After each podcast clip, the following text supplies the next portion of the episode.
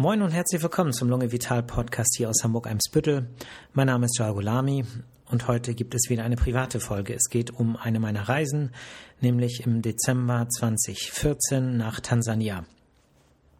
Es ist kein Zufall, dass ich im Winter häufiger verreist bin, denn die Winter auf der Insel Borkum sind zwar schön, was Natur angeht, aber sie sind auch dunkel und windig und irgendwie will man dann weg.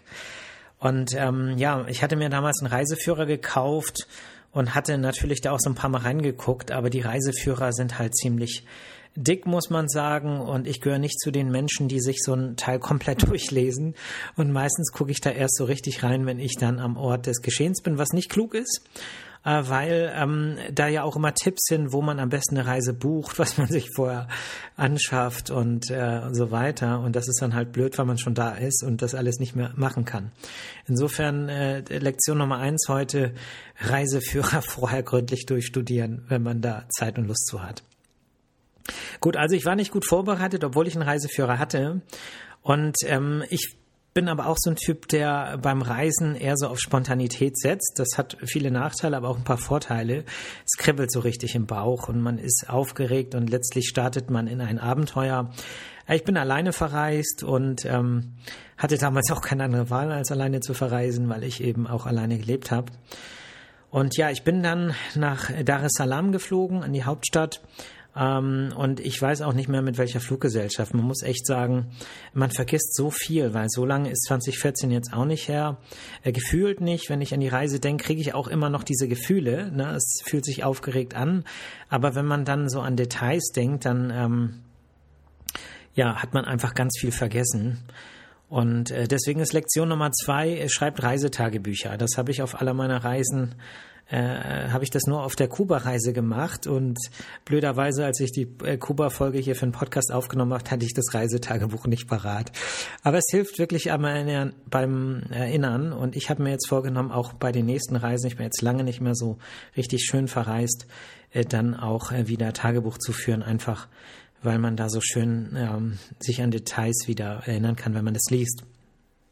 Ich bin nach Dar es Salaam geflogen und habe gedacht, was mache ich da? Und im Reiseführer gab es eben das äh, Fischerdorf Bagamoyo, ähm, was äh, in, äh, ein bisschen nördlich von äh, Dar es Salaam liegt. Und ähm, ich hatte dann äh, vor, dorthin zu fahren. So. Und ähm, ich hatte im Reiseführer gelesen, dass man, wenn man in Tansania ist, irgendwie ja, das klingt jetzt ein bisschen blöd, aber man braucht einen örtlichen Manager, Schrägstrich Bodyguard, Schrägstrich hm, Menschen, der für einen äh, Probleme löst und äh, auch so ein bisschen die anderen äh, Leute abhält, die dann einem so ein bisschen auf die Pelle rücken. Und ähm, das war dann letztlich auch so, dass ich ähm, ein äh, sozusagen ein Auto gebucht hatte, sprich ich habe kein normales Taxi genommen, sondern ich habe einen Preis vorher verhandelt. Das ist auch wichtig, dass man das macht, dass es hinterher nicht irgendeine äh, unverhältnismäßige Forderung gibt. Also habe ich den äh, Preis mit einem Taxifahrer, der vom Hotel stand, ähm, in Dar es Salaam ausgemacht und dann bin ich da nach Bagamoyo gefahren. Und in Bagamoyo hat uns dann quasi auch gleich ein Manager, ein Typ, der äh, sozusagen einen da so rumführt und einem so die Sachen erklärt, auch gleich abgefangen, so dass ich da quasi äh, ja mir die Sachen angeguckt habe in Bagamoyo äh, zusammen mit meinen zwei Begleitern. Ähm, und klar, ne, dem muss man dann nachher dafür auch was bezahlen. Äh, das gehört halt so dazu und verhältnismäßig äh, ist das ja auch nicht viel Geld, was man dann bezahlt. Insofern kann man da die Leute ruhig auch unterstützen. Gehört auch irgendwie so dazu. Ich habe mir da, es liegt halt direkt am äh, Meer, das ist halt ein äh, Fischerdorf mit äh, alter Kolonialgeschichte. Da gibt es äh, eine alte deutsche Festung, da gibt es einen Friedhof, ähm, wo äh, verschiedene Soldaten aus dem Ersten Weltkrieg oder aus der Zeit zumindest beerdigt sind. Und was ich ganz interessant auf dem Friedhof fand, äh, war, dass ähm, das war ja ganz früher mal eine deutsche Kolonie und wurde dann später von den Briten übernommen. Und äh, auf dem Friedhof war das streng getrennt. Ne? Da gab es die deutschen Gräber und äh, die englischen Gräber und das äh, war ein Riesenabstand dazwischen. Das war irgendwie so, äh, ja, war irgendwie komisch, sagen wir mal so. Ja, ansonsten habe ich mir den Ort angeguckt, habe Fotos gemacht, habe ein paar Videos gemacht und so weiter. Ich habe die Sachen auch alle noch. Ne? Ähm, ich weiß gar nicht, ob mh, mm, Theoretisch könnte man ja auch so die Podcast-Folgen so ein bisschen mit Bildern untermalen. Das geht natürlich nicht immer bei diesen äh, Fachfolgen, aber so persönliche Folgen könnte ich ja ab und zu auch mal ein paar Fotos ähm, posten. Äh, ich weiß nicht, ob da Interesse dran besteht und wenn ja, wüsste ich gar nicht, soll ich die auf meiner äh, Facebook-Seite posten oder auf der Praxis-Facebook-Seite oder auf der Google-Seite, auf der Homepage. Ähm, oder auf der Homepage. Theoretisch geht's auch, ist ein bisschen aufwendig, aber es ginge. Ich weiß nicht, ob das, ähm, ob das verhältnismäßig ist oder ob man sagt, komm, jetzt übertreibt man nicht. Vielleicht gibt's ein bisschen Feedback, könnt ihr mir mal schreiben. Ähm, ja, ich bin dann wieder zurück nach ähm, Dar es Salaam und äh, geplant war dann nach Arusha äh, zu äh, fliegen. Liegt so ein bisschen nord, ähm, huch, so äh, nord westlich äh, sozusagen. Also es ist ein ganzes Stück. Ich bin dann auch geflogen, weil ich hatte nicht viel Zeit. Also für die Reise waren vom 12.12. .12. bis irgendwie äh, kurz vor, kurz nach Weihnachten. Ich glaube, hm, knapp zwei Wochen, Tick mehr hatte ich äh, eingeplant, aber nicht viel mehr. Also keine drei Wochen leider. Und ähm, das ist Lektion Nummer drei. Wer nach Tansania möchte, braucht entweder viel Zeit oder viel Geld, weil Reisen äh, ist teuer. Das heißt, Fliegen kostet echt ordentlich Geld, verhältnismäßig im Vergleich so zu Bussen. Und äh, wenn man ganz viel Zeit hat, weil man vielleicht äh, als Backpacker unterwegs ist und mehr Zeit als Geld hat, dann, ähm, das sind ja riesige Strecken, die man da hinter sich bringen muss. Und ich hatte halt damals äh, mehr Geld als Zeit, sagen wir so. Und deswegen bin ich geflogen. Ich bin dann also nach Arusha geflogen. Das ist auch so ein bisschen ein Touristikzentrum, weil von dort ist es nicht weit zum äh, Kilimanjaro, von dort ist es nicht weit zum Meru und auch zum Norongoro-Krater ist es nicht weit. Und äh, viele Safari-Anbieter sitzen dort. Und ähm, ja, das ist keine schöne Stadt, muss man sagen, wenn man sich die anguckt. Ähm, zweckmäßig eher. Und ich bin da äh, untergekommen im Arusha Backpackers. Ähm, und das ist nochmal eine, also ist auch irgendwie blöd, ne? Lektion ist so ein bisschen, äh, naja, ein bisschen klugscheißermäßig, aber passt irgendwie. Jeder weiß, was damit gemeint ist. Ähm, wenn man alleine reist, ähm, das ist keine Frage des Budgets. Äh, äh, ich empfehle, wenn man alleine reist und nicht alleine sein möchte, dass man in äh, Hostels oder Backpacker absteigen schläft, weil es meistens auch irgendwie eine Bar gibt oder Sozialräume und man ganz schnell, also blitzschnell äh, mit anderen in Kontakt kommt, wenn man es möchte. Ähm, ich habe das immer so gemacht, ich habe dann immer so Einzelzimmer gemietet, aber in äh, irgendwie Backpacker ähm, ähm, Hostels oder so, weil ich wollte immer Gesellschaft, ich wollte eigentlich nicht allein sein. Ähm, und wollte aber schon alleine schlafen irgendwie, also sprich meine Sachen auch irgendwo abschließen können und so weiter. Und das ist dann im Einzelzimmer immer einfacher. Ähm, ja, und ich wollte eine Safari machen. Das hatte ich mir vorgenommen. Ich hatte aber im Vorab nichts geplant und äh, hatte aber im, äh, im Reiseführer so ein paar Adressen gehabt und zu einer bin ich dann hingefahren, weil mit Telefonieren, das hat da irgendwie alles nicht geklappt. Und habe dann auch gesagt, okay, äh, ich habe mir jetzt nicht viel Zeit, ich muss jetzt quasi schnell eine Safari starten, am besten morgen. Und ähm, dann haben die gesagt, sorry, äh, Gruppe X, Gruppe Y, äh, aber in zwei Wochen geht was. Habe ich gesagt, mich wieder zurück. Und dann habe ich gesagt, da möchte ich alleine eine Safari machen. So, und nicht in der Gruppe, ganz alleine, ein Fahrer, ein Auto. Und äh, das ging dann natürlich, ist alles eine Frage des Geldes, aber zu der Zeit hatte ich keine Verpflichtungen, äh, eigentlich keine Ausgaben und ein ziemlich gutes Gehalt. Und deswegen habe ich gesagt, so, mache ich. Ne? Und dann äh, hatte ich sozusagen für mich alleine so eine äh, Safari-Kutsche, also ein Range Rover, die sind so ein bisschen umgebaut, dass man da drin stehen kann und oben rausgucken kann und ein bisschen äh, Dach und so weiter. Und dann sind wir äh, losgefahren, also am nächsten Tag. Ne? Mm, äh, es wurde dann noch so ein bisschen Proviant eingekauft und so weiter. Und ich wusste gar nicht, was mich erwartet. Also ich habe mich überhaupt nicht so drauf eingestellt. Und das erste Ziel war der Norongoro-Krater. Das ist ein riesiger Krater, wo äh, was früher mal ein Vulkan war, der dann irgendwann in sich zusammengefallen ist und einen riesen Durchmesser hat von äh, 17 bis 21 Quadratkilometern, äh, nicht Quadratkilometer, 17 bis 21 Kilometer Durchmesser und wo der Rand einfach mal eben so 2300 Meter hoch ist.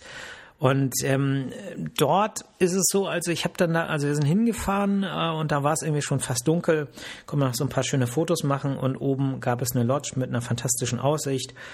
Und ähm, da, äh, das war dann halt alles im Preis inbegriffen.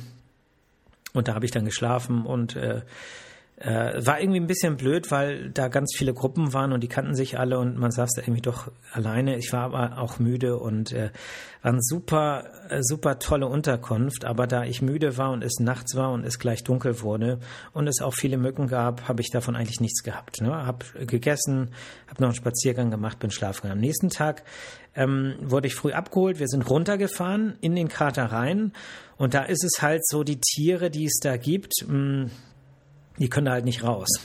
Und deswegen äh, sieht man da auch garantiert Tiere, ähm, Löwen, Büffel, äh, äh, Zebras und so weiter. Ähm, Elefanten, glaube ich, gab es da nicht. Ähm, aber halt so schon so ziemlich äh, viele äh, Tiere und wir sind da rumgefahren und haben äh, uns das alles angeguckt. Und das Schöne ist natürlich, wenn man alleine ist, ist, dass man so selber sagen kann, weiter, äh, stopp, ich will hier noch ein bisschen bleiben, ich will noch so ein bisschen gucken und so weiter. Und ähm, ja, was ein bisschen blöd war, war, da waren natürlich ziemlich viele Leute unterwegs und manchmal war da irgendwo eine Löwenfamily und plötzlich waren da drumherum einfach mal so sieben, acht Autos und äh, alle machen Fotos und irgendwie ist es dann auch nicht so richtig das Safari-Feeling. Ähm, aber es war schön und ähm, ja, dann sind wir irgendwann weitergefahren zum Lake Manyara. Das ist ein See. Ähm, in äh, den Seen darf man aber nicht baden, weil es da eben parasitäre Erkrankungen gibt. Die Bilharziose äh, kann ausgelöst werden, wenn man da drin badet. Insofern guckt man einfach, aber ja, da waren wir auch nicht lang. Wir sind dann weitergefahren. Ich muss mir auch ein bisschen hier einen Zeitplan einhalten. Man könnte stundenlang drüber reden, aber ähm, ja, wir sind dann äh, gefahren in die südliche Serengeti und die Serengeti, das kenne ich ja irgendwie von früher, äh, so die ähm, Tierwelt, ich glaube, ähm, Krisch, Krischek, oh, wie heißt der denn nochmal? Krischmak? Ich weiß es nicht. Aber ich habe jedenfalls seine Gedenkstätte äh, dort, oder sein Grab war das sogar, äh, dort äh, besucht. Der ist da nämlich, ähm, nee Quatsch, der ist begraben am Rand des Ngorongoro-Kraters, glaube ich. Aber es gibt eine Gedenkstätte in der Serengeti selbst. Genau, so rum war das. Und ähm, ja, die habe ich halt äh, auch besucht, aber deswegen bin ich nicht in die äh, Serengeti gefahren, sondern wir wollten halt auch äh, gucken, dass wir ähm, ja möglichst viele äh, wilde Tiere sehen und äh, das haben wir auch, ne? Also von Elefanten über Leoparden, über Löwen. Äh, das haben wir alles da gesehen. Und ähm, ein Nashorn, ein schwarz, äh, Schwarzhorn, nee, schwarz, also irgendein äh, schwarzes Nashorn.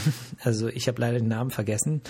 Aber es war richtig schön da, ne? Und es ist ja auch, ähm, da sind ja überall zwischen den ähm, Steppen sind dann ja diese Felsenformationen, die ja bekannt sind, spätestens seit dem Film Der König der Löwen, wo äh, da ähm, Simba hochgehalten wird von dem äh, Pavian. Und äh, das sieht zum Teil sieht das echt so aus, ne? Es ist schon komisch. Ja, das haben wir uns alles angeguckt. Äh, für den Serengeti ähm, Park und auch, ich glaube, beim Ngorongoro-Krater sind übrigens nochmal ein paar extra Gebühren fällig. Das ist alles äh, für uns, die wir hier leben und hier Geld verdienen, alles äh, kein, äh, also nicht viel Geld. Ne?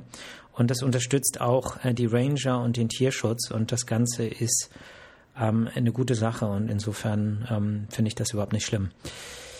Ja, dann äh, war irgendwann so, ach so, was auch interessant war, war, ähm, also die erste Nacht war ja im äh, Krater also an der Lokata Lodge am Rand. Und äh, die äh, nächste Nacht war in einem äh, Zeltcamp mitten in der äh, Serengeti. Und äh, da ist es halt auch so, wenn man dann nachts auf Toilette möchte, äh, dann, äh, ach so, nee, nicht zur Toilette. Die Toilette war ja im Zelt, aber äh, wenn man äh, nachts dann doch nochmal ins äh, Restaurant, Zelt, also Restaurant ist echt der falsche Begriff, aber ins, ins Zelt gehen möchte, wo die Gemeinschafts, ähm, ja, wo halt die Tische stehen, wo man vielleicht auch noch einen Tee trinken kann, dann darf man das nicht alleine machen, sondern man muss einen Ranger anfordern, weil halt theoretisch man äh, zwischendurch immer abgefangen werden kann von irgendeiner Hyäne oder einem Leoparden oder auch einem Löwen. Das heißt, ähm, das war echt ein äh, neues Gefühl, dass man so nicht wie selbstverständlich durch die Straßen gehen kann, wohin man will, sondern dass man eigentlich so ein bisschen das schwächere ähm, das schwächere Lebewesen ist und sonst gefressen wird. Ähm, das war noch viel interessanter auf der Botswana-Reise. Das werde ich ein anderes Mal erzählen, äh, wo quasi Safari und so nochmal eine ganz andere Ebene erreicht hat. Und ähm, das äh, ist interessant. Äh, und das kann man ja sonst echt nur noch in Australien erleben, dass man einfach ein, ähm, ja, dass der Mensch eben nicht die äh, stärkste, das stärkste Lebewesen auf der Welt ist, ne? außer mit seinen Waffen und so weiter. Ähm, ja, dann war die Safari irgendwann äh, zu Ende. Ich weiß gar nicht, ob ich, ich glaube, ich hatte noch eine Nacht in dem Camp. Genau, zwei Nächte waren das da. Und das Camp, ähm, das wäre mal interessant, wenn ich die äh, Fotos hochlade. Also nur, wenn ihr Interesse habt, dann brauche ich aber mindestens zwei, ähm, zwei ähm, Rückmeldungen, sonst mache ich es nicht. Äh, das, äh, also man fühlt sich so ein bisschen wie die Expedition. Äh, ich weiß nicht, ob ihr die alten Tarzan-Filme kennt so, ich hatte dann auch so Klamotten, ne? man kauft sich dann auch so Safari-Sachen mit Hut und so. Und ähm, ja, so ein bisschen fühlt man sich auch so. Also es ist schon echt so interessant. Also es ist so ein Abenteuer-Feeling und äh, ist echt spannend. Also wenn ich dann denke, dann äh, leuchten schon wieder die Augen. So, und dann bin ich halt wieder im Backpackers gewesen und im Backpack, also ne, wir sind dann wieder zurück und ähm, im Backpackers sind halt, ne, da spricht man so mit den anderen und dann sagen die, ja, und dann gehen wir auf den Kilimanjaro und wir sind noch so und so lange hier und so. Und ähm, äh, viele sind ja auch monatelang unterwegs und ich habe da meine zwei Wochen und dann denke ich so auch, komm, wie, wie oft bist du jetzt hier noch in äh, Tansania? Und dann habe ich gesagt, ey, komm, ich muss auch irgendwie auf den Berg, ne? also richtig bescheuert eigentlich. Also bloß kein Beispiel daran nehmen. Äh, und dann habe ich gesagt, so, hey Kili, da brauchen wir acht, fünf bis acht Tage. Dann habe ich natürlich auch gefragt, ja, fünf Tage kürzeste Dauer, aber empfohlen eigentlich mindestens acht Tage für den Aufstieg. Habe ich gesagt, so viel Zeit habe ich nicht. Ich wollte ja noch nach Sansibar. Das war so für mich als Abschluss der Reise geplant, noch mal so ein bisschen am Strand chillen. Und ähm, dann habe ich gesagt, okay, gibt's nicht noch irgendeinen anderen Berg? Und ja, auch gegenüber vom äh, Kilimanjaro ist ja noch der Mount Meru. Und dann haben halt auch die Leute vom Hostel gesagt, okay, da gibt's auch so eine Dreitagestour. Und äh, da ähm, habe ich dann gesagt, so, hey, drei Tage, das müsste ich eigentlich hinkriegen. Ähm, und ey, Leute, noch nie vorher Berg gestiegen und äh, 4566 Meter. Ich überhaupt nicht vorbereitet. Also ich hatte zwar Tracking-Schuhe und ähm, dann meinten die halt vom Hostel, äh, ja, so und so viel äh, Dollar. Und äh, dann äh, ist man ja immer erstmal gleich misstrauisch, oh, so, so viel Geld und so, und hm, ist das angemessen? Und brauche ich dafür noch irgendwie Ausrüstung? Meinen die noch so, ja, pass auf, äh, morgen wollten wir eh starten und ähm, wir können noch mal äh, dir irgendwie eine Jacke organisieren und Stöcke und dann kam da einer und sagte, ja, ich habe noch Stöcke und Handschuhe, ja, haben, haben die mir so Handschuhe gegeben, die waren dann aber so ein, also das erste Paar war irgendwie löchrig und das äh, hat gemockt und so weiter. Und da habe ich gesagt, nee, das äh, und irgendwie haben wir es dann doch gemacht. Da habe ich gesagt, okay, was soll's, ne? Mach ich. Und ähm, ja, dann sind wir halt zum, äh, also dann sind wir am nächsten Tag da morgens hingefahren zum Mount Meru, dann gab es eine kurze Einweisung, noch so ein bisschen äh, Frühstück und so. Und wenn ich mir die Fotos angucke, wie ich da stand mit meinem, mit meiner Jeanshose, meinem äh, T-Shirt und so einem Schal und meinem nicht wasserdichten Rucksack, äh, wo dann auch so die Jacke und äh, so ein paar Sachen drin waren und äh, eine Borkumflagge übrigens, dann ähm, ja, also schlechter kann man nicht vorbereitet sein. Und der Plan war so in ähm, ja zwei Tagen hochzusteigen und einen Tag für den Absteig zu haben. Und das auf 4566 Meter. Ne? Ja, und ja, dann sind wir halt losgegangen und erstmal ist ja auch alles noch warm und so und dann steppt man da so hoch und äh, dann äh, kam halt äh, ein riesiger Regenschauer und dann bin ich komplett nass geworden, alles und mein Rucksack auch, alles. So, außer meine Synthetik-Borkum-Flagge, die da drin war, die hat natürlich kein Wasser aufgenommen. Ja, und dann sind wir halt hochgelaufen und dann merkte man auch so langsam, wie es nach oben immer ein Tick kühler wurde, die Vegetation halt auch weniger wurde. Und am Ende des Tages waren wir dann so auf äh, 2500 Meter. Und ähm, da haben wir dann erstmal so gechillt. Ich habe dann die Sachen so ausgelegt, habe gehofft, dass die Sachen trocknen. Und ähm, dann am nächsten Tag sind wir äh, sozusagen noch einmal hochgegangen auf 3000 oder 3500, ich weiß nicht mehr genau, und sind dann aber wieder runtergegangen.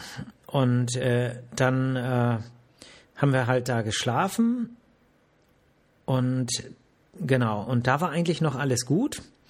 Und am nächsten Tag sind wir dann nochmal 1000 Höhenmeter aufgestiegen auf äh, 2000, nee, auf 3000, ich glaube auf 3000 oder 3000, nee, 3500 war sozusagen dann äh, die Hütte. Meine Sachen waren immer noch nass äh, und es war echt kalt da oben, ne?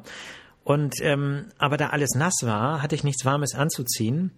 Und äh, ich erinnere mich immer noch daran, dass ich diese Borkum-Flagge hatte. Und dann habe ich mich sozusagen, habe ich alles ausgezogen und habe mich mit dieser Borkum-Flagge eingewickelt und halt, ähm, ja, also ich hatte halt auch einen Schlafsack, aber der Schlafsack war halt auch feucht.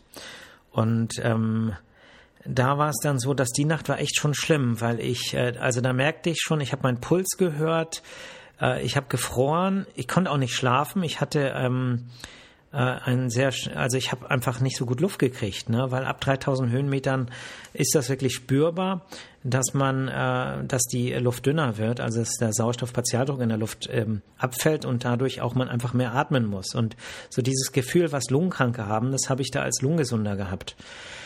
Und ähm, ich hatte auch, glaube ich, zu wenig getrunken, muss man sagen. Äh, unterwegs in den Hütten wurde ja immer gekocht und es gab auch immer Essen und im Nachhinein war der Preis echt günstig. Ne? Also die haben sich echt gekümmert und haben auch das ganze Zeug, was man so braucht, äh, zum Kochen und zum Essen und so weiter, das haben die alles hochgetragen. Und ähm, also ab 3500 Metern ging es eigentlich bei mir los mit Höhenkrankheit. Und jeder normale Mensch, jeder vernünftige Mensch, und deswegen sage ich, nehmt euch da kein Beispiel an mir, er hätte eigentlich gesagt, sorry, ist nichts für mich, ähm, ich, ich muss runter. Ne? Aber wie das so ist, der Ehrgeiz packt ein, die anderen gehen weiter und man selber will dann natürlich auch weiter. Und ähm, also ging's weiter. Ähm, um 0 Uhr wurden wir geweckt und der Plan war, dass wir um 6 Uhr morgens dann oben am Summit sind, am Gipfel. Und wir sind dann sozusagen im Dunkeln mit Kopflammen und so weiter immer weiter hochgegangen. Ne? Meine Sachen waren feucht, und es war kalt und es wurde immer kälter und mir wurde immer schlechter und äh, also ab 4000 Höhenmetern habe ich dann angefangen, äh, dass ich auch erbrechen musste und äh, eigentlich also so ein Häufchen Elend war, aber ähm, ne, auch nicht runter wollte. Also ich wollte weiterlaufen, ich wollte weitermachen. Und ähm, der ähm, einer der unser Guides hat mir dann zumindest meinen Rucksack schon mal abgenommen, so dass ich keinen Ballast mehr hatte. Ich hatte nur noch die Stöcker und mein eigenes Gewicht und äh, musste aber immer zwischendurch anhalten, um zu erbrechen. Ah, und das Blöde ist, man steigt da so hoch und guckt nach oben und denkt so, da hört's auf, da ist bestimmt so, da ist man dann am Ziel. So, und dann ist man da und dann kann man ja erst weiter gucken und dann sieht man, nein, nein, es geht noch weiter. Und der Meru ist halt auch ein bisschen anders als der Kilimanjaro. Ich meine, ich war nicht auf dem Kili, aber man sagt, man geht quasi hoch. Wie so eine Wanderung. Zwar mit Steigung, aber relativ gemächlich. Ne? Aber im Meru ist es so, man muss auch wirklich klettern. Das sind Passagen, da muss man ähm, wirklich ähm, richtig klettern und sich hochziehen und so weiter. Und ah, ich war echt am Ende. Ich war wirklich am Ende und mir ging's wirklich schlecht. Und ich weiß noch genau, also es war ja oben lag dann irgendwann Eis, ne? Und irgendwann dämmerte das. Und man hat dann so hinter dem Kilimanjaro, man konnte ja auf den Kili gucken, man war ja deutlich über den Wolken. Und irgendwann dämmerte das so hinter dem Kilimanjaro, ging langsam äh, die Sonne auf. Und ähm, die, also dieses Bild ich habe da auch Fotos von, wie gesagt, wenn es Interesse gibt, das werde ich nie vergessen. Ne? Und so langsam, als die Sonne kam, kam auch die Wärme. Und also wie wichtig die Sonne ist und wie willkommen und wie schön und also das, das kann man jetzt nicht mit Worten beschreiben. Ne? Und, und da, da spürt man das dann wirklich, ne? wie, wie, wie die Sonne das Leben bedingt. Und ähm, ja, dann habe ich zumindest nicht mehr so doll gefroren, als langsam die Sonne kam. Äh, und, aber ich war natürlich trotzdem weiter am Ende und äh, irgendwann waren wir dann oben am Gipfel. Ne? Und als ich hochging, so die letzten Meter, ich habe ich kann es gar nicht beschreiben. Ich habe, also ich bin hochgekommen und dann habe ich geschrien. Ich habe einfach geschrien. Ah! Und am Ende des Schreis habe ich geweint. Also ich habe geheult. Ne? So, ich weiß, gar, also ich konnte nicht mehr. Ne? Ich habe einfach nur geheult und äh, also pff, ich war richtig fertig. War richtig fertig. Und es war aber auch schön. Und ähm, ja, man, man ist da oben und ich habe mich erstmal hingelegt auf den Boden und äh,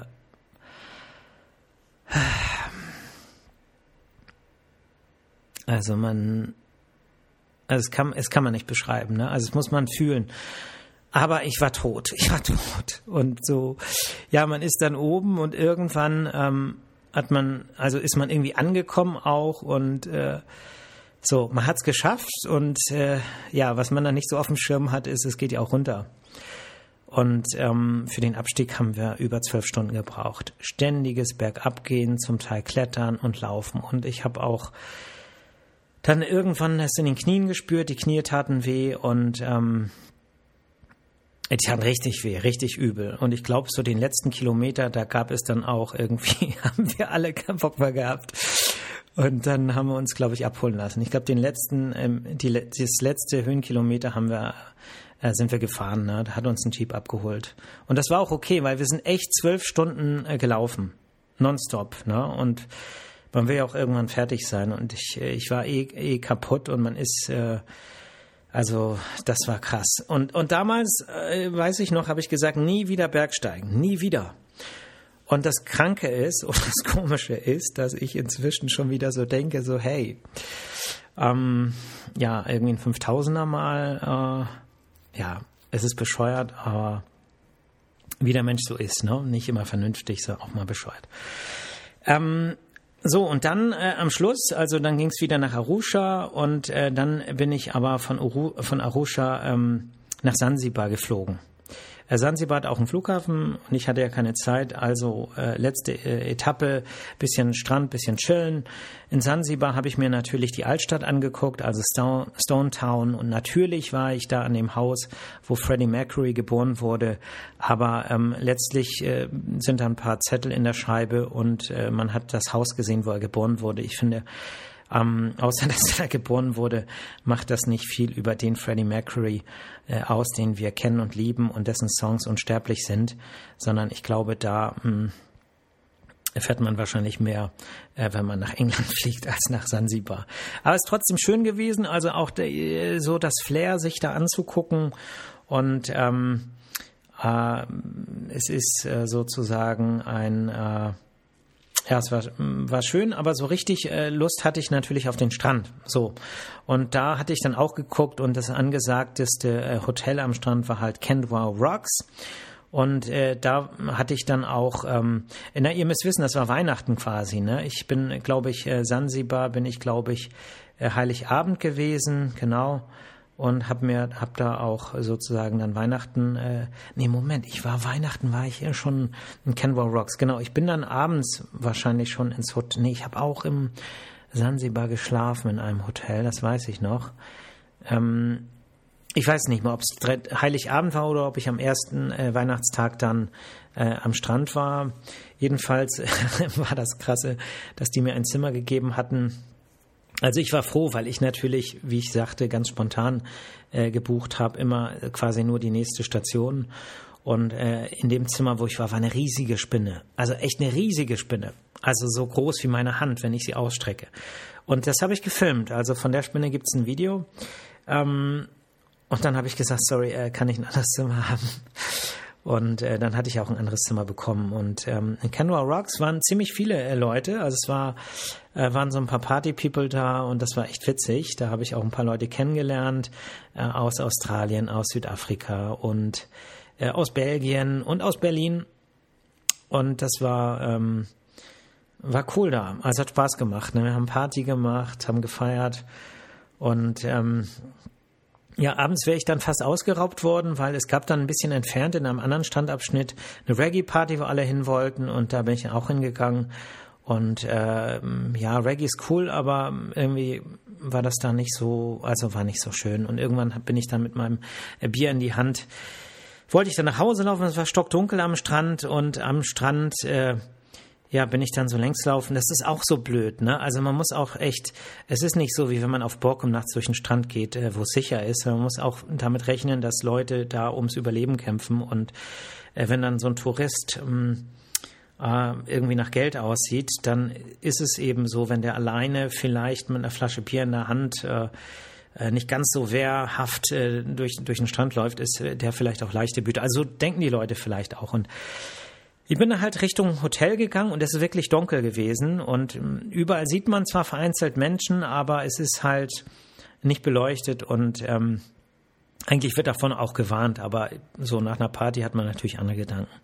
Also bin ich äh, zurückgelaufen und dann kamen mir halt so zwei Gestalten entgegen und einer hatte halt was, ähm, hatte mich angesprochen und ähm, ich habe das aber ignoriert. Also ich habe mir angewöhnt, äh, wenn ich angesprochen werde, äh, das zu ignorieren, weil das besser ist, als zu antworten und äh, dann hinterher in ein Gespräch verwickelt zu werden und am Ende kommt dann irgendeine Forderung oder irgendeine Bitte, keine Ahnung. Also bin ich weitergegangen und dann äh, sind die aber hinter mir hergegangen. Ne? Ich bin gegangen, ruhig. Und ähm, dann hatten die halt gerufen, hey, hey, hey. Ich bin weitergegangen. Und dann hatte der eine sich also ist gelaufen vor mich und hat sich vor mich hingestellt. War so ein großer Mann, also zwei Köpfe größer als ich, würde ich sagen. Und einer stand links neben mir. Und dann hat dieser Mann zu mir gesagt, hey, I am Touristic Police. Äh, und hat auf seine, Hände, auf seine Taschen geklopft und hat gesagt, give me, give me what you have.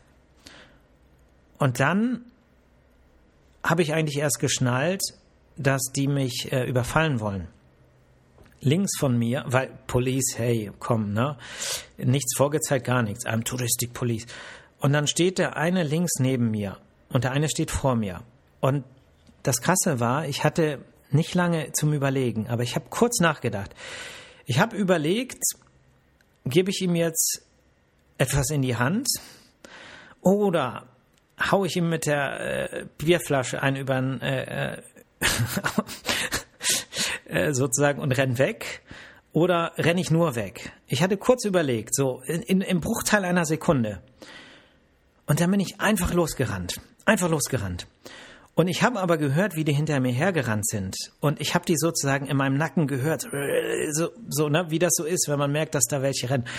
Und ich hatte gedacht, so ich hatte echt Angst. Ne? In dem Moment hatte ich echt Angst und ich habe überlegt, schmeißen die jetzt mit Messer nach mir, springen die mir an die Beine, werfen die auf was auf mich, schießen die mich ab, stechen die mir mit dem Messer im Rücken, keine Ahnung. Ich bin nur gerannt wie so ein Irrer und bin dann äh, bin dann äh, sozusagen irgendwann, also es war nicht weit, ne? Ich glaube, das waren vielleicht zum Hotel vielleicht 600, 700 Meter. Und da gab es dann auch ein paar Lichter und Bar und da war dann auch wieder Leben. Aber ähm, ich äh, also ich bin da angekommen und hab in meiner hab zu dem Barmann gesagt, hey, hey, they robbed me there. Um, you must call the police.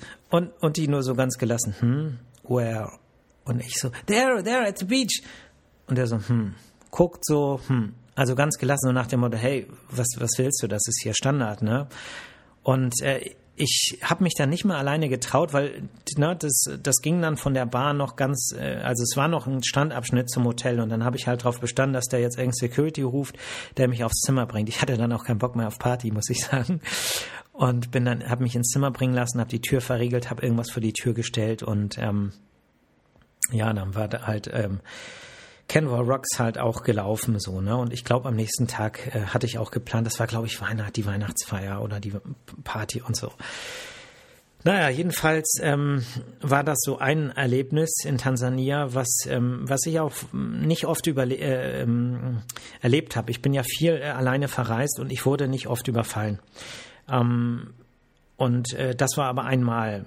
Und ein, ein, äh, zweites Mal war auch dann in Sansibar. Also ich musste dann ja nochmal nach Dar es Salaam, äh, weil ich von da geflogen bin. Ich bin dann mit dem Boot zurückgefahren und ähm, äh, von, vom Boot dann mit dem äh, äh Taxi dann in das Hotel, wo ich auch äh, die erste Nacht verbracht habe. Da habe ich dann wieder gebucht, auch wieder spontan, um dort dann nochmal zu schlafen. Und äh, ich wollte dann aber noch so ein paar Geschenke kaufen. Ich hatte dann kein Geld mehr und dann wollte ich ein bisschen was wechseln, ein paar Dollar in äh, die örtliche Währung. Und das war irgendwie, entweder war es ein Feiertag oder ein Sonntag, ich weiß nicht mehr. Äh, jedenfalls hatte irgendwie fast alles dicht, die meisten Wechselstuben hatten dicht. Und dann habe ich gedacht, shit, wo kann ich denn wechseln? Bin ich halt noch so ein bisschen durch die Stadt gelaufen und ähm, wollte wechseln und dann hatte mich jemand gesehen und hatte gesagt, hey, you want to change money? Und dann habe ich gesagt, ja. Er hatte, I can, I can show you, I, I know somebody. Und dann habe ich gesagt, no, no, I just want a, a local office. Ne? Also ich wollte halt ein, ein Büro, so dass man eine Adresse hat, wenn irgendwas nicht stimmt, dass man da auch irgendwie einen Ansprechpartner. Also yeah, yes, I know our office, ne? Also ich kenne ein äh, Büro und ich bringe dich dahin. Und dann sage ich ja, okay, aber wirklich ein Büro. Er sagt, ja, ja, machen wir. Und und dann gehe ich mit dem so ein Stück und dann bringt er mich äh, so in, in so eine Seitenstraße und dann steht da so ein anderer Typ und er so, hey, you want to change money? Ich so, no, no, no, no, I just want an office. Und ähm, dann äh, sagte er, oh, I have an office, but it's closed now, but I can change. Und ich so, oh. und er so, ja, ähm, äh, so praktisch, äh, möchtest du wechseln? Und dann habe ich irgendwann gesagt, okay, komm, was soll's, ne? Weil, äh, und das ist ja auch so ein bisschen Taktik, ne? So, du bist dann irgendwo und der nächste Schritt ist dann kleiner, als wenn du ganz irgendwo hin musst, ne? Und irgendwann sagen wir, okay, alles klar. Und dann sagte er, how much you wanna change? Äh, habe ich gesagt, nicht viel, 50 Euro. Und dann hat er gesagt, okay. Und dann ähm, hat er mir halt, ähm, hat er halt, also die Sache war die, also es war ziemlich geschickt eigentlich so im Nachhinein. Er hat halt mir ähm, erstmal ein Bündel Geld in die Hand gegeben. So. Äh, ne, so, das ist echtes Geld. Und dann habe ich halt ähm, das Geld so in der Hand gehabt und ähm, habe mir das auch angeguckt und das, ne, und dann, äh, also ein dickes Bündel Geld. So. Und dann, das ist so ein bisschen vertrauensbildende Maßnahme, würde ich im Nachhinein sagen. Und dann hat er gesagt, okay, wie viel willst du denn wechseln? Dann habe ich gesagt, ja, 50 Euro. Und dann habe ich ihm die 50 Euro gegeben und dann hat er halt mir, äh, ne, dann hat er so ein bisschen gewühlt, hat so ein Gummiband rumgemacht und hat mir das in die Hand gegeben. Und dann habe ich das in die Hand genommen und dann habe ich mich umgedreht und wollte losgehen. Und das Komische war, in dem Moment hat sowohl der Typ, der mich dahin gebracht hat, als auch der Typ, der mir das Geld gegeben hat, also ich kann es nicht sagen, was es war, aber irgendwas stimmte nicht. Das hatte ich gemerkt. Und dann habe ich mich umgedreht und ich erinnere mich immer noch, wie ich mich in Zeitlupe quasi umgedreht habe und für einen kurzen Moment Angst hatte, dass ich, dass ich einen auf den Kopf kriege. Oder sonst irgendwas, keine Ahnung. Jetzt könnte man sagen, das ist Misstrauen äh, oder ein siebter Sinn. Und ich bin dann losgegangen und äh, hat, ich hatte das Bündel, das war ja so mit dem Gummiband dann zu, hatte ich in die Tasche gesteckt und bin dann losgegangen. Und irgendwas hat mir gesagt, irgendwas war nicht okay, irgendwas war nicht in Ordnung. Und dann bin ich halt losgegangen und beim Gehen über die Straße, da war ich schon irgendwie 50 Meter entfernt, habe ich das Bündel nochmal rausgeholt und habe das aufgemacht und dann habe ich gesehen, dass nur die obersten Scheine dicke Noten waren. Das heißt, ich hatte vorher ein Bündel mit dicken Scheinen in der Hand, aber das Bündel, was er mir dann gegeben hat, abgepackt, da waren nur die obersten ein, zwei Scheine dicke Noten. Der Rest war Kleingeld. Also letztlich, also es war jetzt kein Skant, also kein Monsterbetrug, aber er hat mir vielleicht Geld im Wert von fünf Euro gegeben, statt im Wert von 50 Euro. Und dann habe ich das halt gesehen und dann habe ich mich umgedreht und geschrien, hey! Und dann sind die halt weggerannt. Ich bin aber halt auch ein guter Läufer und hinterher und dann habe ich zu dem einen gesagt, hey, give me my money back. Und dann, äh, der hatte sich so zwischen den Autos versteckt und dann hat er mir mein Geld zurückgegeben und dann habe ich gesagt, next time I call the police. Also if you if you call the police, you get a problem here. Also wenn du die, äh, wenn du die Cops rufst, dann äh, kriegst du ja ein Problem mit uns, ne? Und das ist unser Platz. Insofern habe ich natürlich nicht die äh, Polizei gerufen und ähm, ja, aber ich hatte mein Geld zurück. Aber es hat mich auch erschrocken, weil das war auf einer Reise zweimal, wo mir beinahe was passiert wäre, auch wenn das natürlich Geld, gut, das äh, kann man dann auch verlieren. Ne? Und ähm, naja, ich habe dann, äh, glaube ich, im Hotel gewechselt zu einem äh, schlechten Kurs, also zu einem teuren Kurs, aber es war mir dann auch egal. Und ähm, ich bin dann äh, nochmal auf den Markt gegangen in Dar es Salaam und habe ein paar Souvenirs gekauft, unter anderem eine meiner Lieblingsketten mit einem äh, ganz großen Afrika-Symbol. Gut, ja, und dann bin ich zurückgeflogen. Das war Zanzibar und Dar es Salaam und Tansania. Gut, jetzt habe ich deutlich überzogen. Ich hoffe, ihr seid mir nicht böse. Ähm, und ähm, ja, ich mache jetzt auch Feierabend. Ähm, und ich hoffe, ähm, auch solche privaten Folgen, auch wenn die so lang sind, interessieren euch und ihr habt da auch ein bisschen Unterhaltung, Spaß oder lernt mich einfach nur ein bisschen besser kennen. Wenn ihr Interesse an Fotos habt, sagt Bescheid. Vielleicht habt ihr einen Vorschlag, wie und wo ich die dann am besten präsentiere. Ähm, ich glaube, das ist auch für Patienten, die zu mir kommen in die Praxis interessant, ähm, zu wem sie da eigentlich gehen und äh, wie man so tickt. Insofern ist es gar nicht so abwegig. Gut, ansonsten passt gut auf euch auf, gönnt euch ein schönes Wochenende, seid nett zu euch, seid nett zu anderen, äh, tut euch selber Gutes und ähm, ja, Hakuna Matata, das ist übrigens äh, Suaheli, sprich, das habe ich in äh, Tansania gelernt, da sagen die das wirklich und äh, es klingt gut, durch äh, den König der Löwen ist weltbekannt geworden, aber Hakuna Matata, insofern, ja, habt eine schöne Zeit. Bis nächste Woche, Freitag. Ciao.